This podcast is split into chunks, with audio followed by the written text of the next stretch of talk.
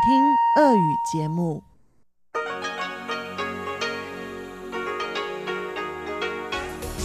В эфире Международное радио Тайваня.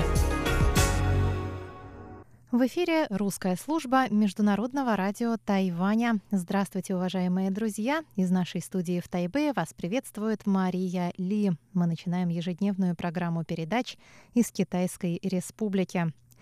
Нашу программу на частоте 5900 кГц с 17 до 17.30 UTC откроет информационный выпуск, за которым последует передача «Панорама культурной жизни» с Анной Бабковой и «Учим китайский» с Лилей У. А если вы слушаете нас на частоте 9590 кГц с 14 до 15 UTC или же на нашем сайте iu.rti.org.tw,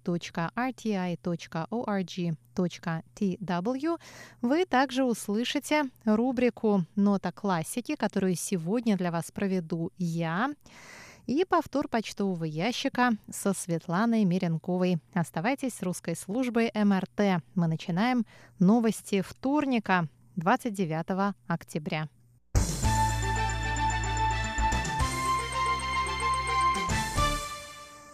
Законодательный юань Китайской Республики на Тайване принял во вторник законопроект о финансировании закупки у США 66 истребителей F-16 продвинутой модификации в целях повышения обороноспособности острова. В законопроекте указано, что максимальная сумма, в которую обойдется закупка, не должна превышать 250 миллиардов новых тайваньских долларов. Это 8 миллиардов 80 миллионов долларов США. И что финансироваться закупка будет из специального бюджета.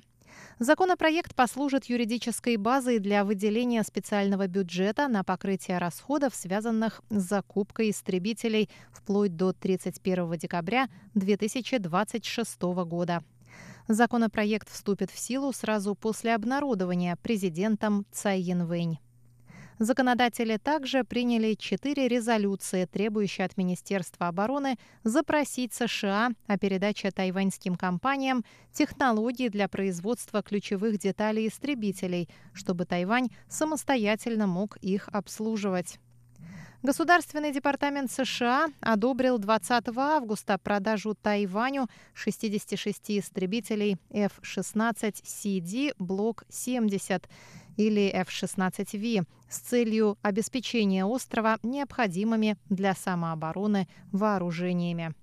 По словам тайваньских военных, США понадобится около двух лет для завершения необходимых приготовлений к массовому производству истребителей.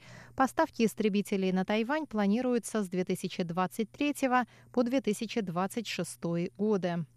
Предыдущая продажа американских истребителей Тайваню состоялась в 1992 году, когда президент Джордж Буш одобрил поставку 150 истребителей F-16AB.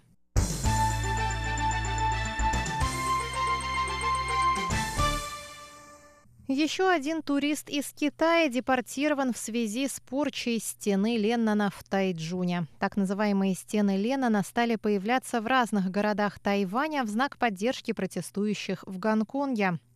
35-летний мужчина из Китая по фамилии Ху был арестован за срывание постеров со стены Леннона в подземном переходе Тайджуна в минувшее воскресенье. Он находился на Тайване по бизнес-визе и собирался провести на острове одну неделю.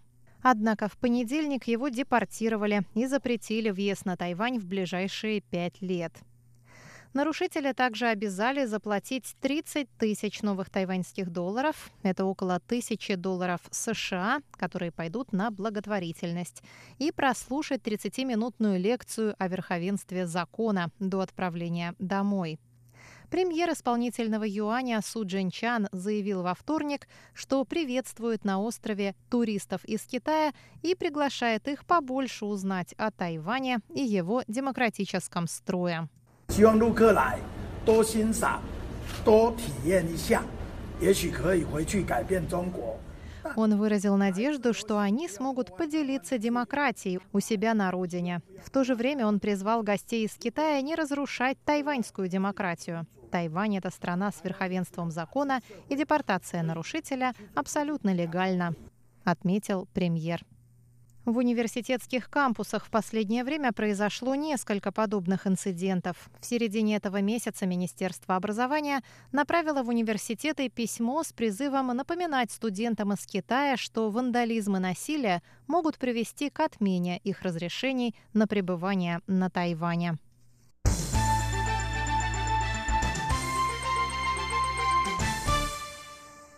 Совет по делам материкового Китая заявил во вторник, что гарантирует справедливый суд над гонконгским убийцей Чан Тунг Каем.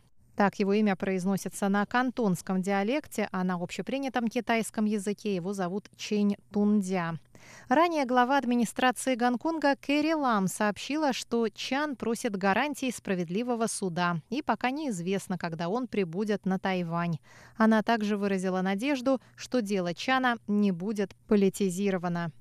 Заместитель Совета по делам материкового Китая Цю Чуй Джен сказал, что Тайвань не чинит никаких препятствий приезду Чана и его семьи на Тайвань, и властям Гонконга нужно только оказать необходимую помощь, чтобы сделать это возможным. Ранее сообщалось, что Чан Тун Кай принял решение вернуться на Тайвань, чтобы предстать перед судом по обвинению в убийстве своей девушки.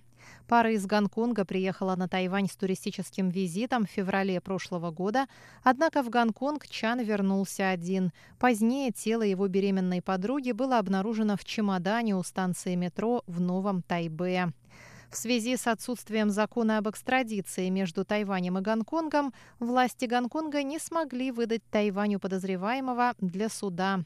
Этот случай стал основанием для разработки закона, который впоследствии стал причиной протестов, до сих пор продолжающихся в Гонконге.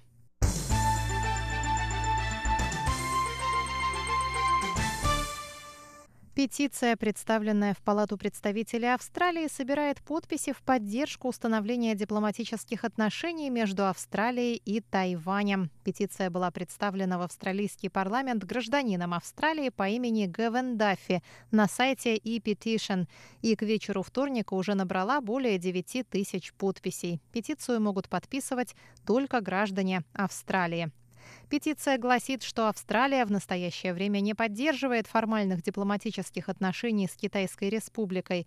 Однако обе страны имеют свои фактические посольства на территории друг друга, и Тайвань – важный торговый партнер Австралии. Отмечается, что в Австралии у петиции нет нижнего порога числа подписей, необходимых для ее рассмотрения. Выпуск новостей вторника для